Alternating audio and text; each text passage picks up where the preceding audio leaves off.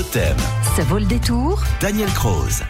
Si vous empruntez pendant ces vacances la 75 entre Clermont et Béziers, vous passerez par l'Odève ou plutôt vous laisserez sur votre droite cette localité de 7500 habitants dont vous apercevrez depuis l'autoroute l'ancienne cathédrale Saint-Fulcran. Il y a au moins deux raisons de s'y arrêter, comme on va le voir avec Daniel Croze qui est au micro de David Martin. Quelle est la première raison? Ben, C'est l'unique annexe de la manufacture des Gobelins à Paris que possède l'Odève.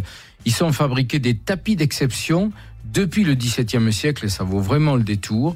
Et puis le musée Fleury qui présente les œuvres d'un enfant du pays, Paul Dardet, dont l'année 2023 marque le 60e anniversaire de la disparition, mais qui se distingue depuis plusieurs années déjà, ce fameux musée Fleury, par des expositions temporaires remarquables. Alors, qui était ce Paul Dardet Paul Dardet était né en 1888 à Aulmay, village perché sur les hauteurs de l'Odève. Il a montré très jeune des aptitudes pour le dessin et la sculpture. Autodidacte, il s'est formé grâce aux œuvres de la littérature et à la fréquentation assidue des musées.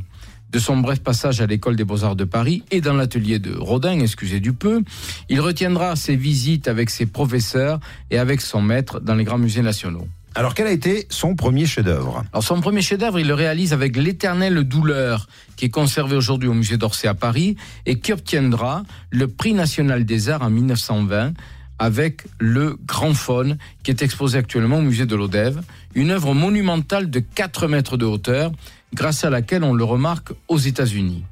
Alors s'il est connu pour la dimension importante de ses sculptures, il a été modelé dans son influence artistique par le monde paysan qui l'entourait dans son enfance, les paysages grandioses se trouvant à quelques encablures de son village, comme le pas de l'Escalette ou le cirque de Navacelle. Alors, quelle place a-t-il dans ce musée, Daniel? Alors au musée de l'Odève, il a une place de choix. La présentation de ses œuvres bénéficie de 250 mètres carrés, tandis qu'à l'extérieur, on remarquera une de ses sculptures majeures qui a été exécutée entre 1920 et 1930, qui échappe aux conventions du genre, avec quatre beaux portraits de femmes, la noble, la semi-mondaine, la bourgeoise et la pauvre, qui est en l'occurrence son épouse. Et à présent, nous allons répondre à Micheline du Caïdar. Elle est intriguée par la personnalité de Fleury, dont le musée porte le nom. Qui était Fleury et était-il l'Odévois Alors effectivement, le musée de l'Odève est installé dans une superbe demeure qui a été construite au XVIe et XVIIe siècle, remaniée ensuite au XVIIIe. Et cette euh, demeure est la maison natale précisément du cardinal de Fleury, qui a été le précepteur et le ministre de Louis XV, qui a été académicien. André Hercule de Fleury était né donc à l'Odève en 1653, bénéficiant de la confiance du roi et succédant en 1726 au duc de Bourbon comme ministre d'État.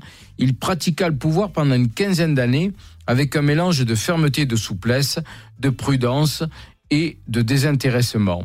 Il parvint à stabiliser la monnaie, qui le restera ensuite jusqu'à la Révolution, et à restaurer l'équilibre budgétaire. Entraîné dans la guerre de succession de la Pologne, il la termina rapidement par le traité de Vienne en 1738, compromis permettant à la France de recevoir la Lorraine. On considère que le ministère du cardinal de Fleury correspondit à une des époques les plus heureuses du règne de Louis XV. S'il mourut en 1743 à Paris, l'Odève conserve toutefois son souvenir. Totem à l'Odève, c'est sur 98.1. Demain, dans vaut le détour, nous irons en Corrèze. À demain, Daniel.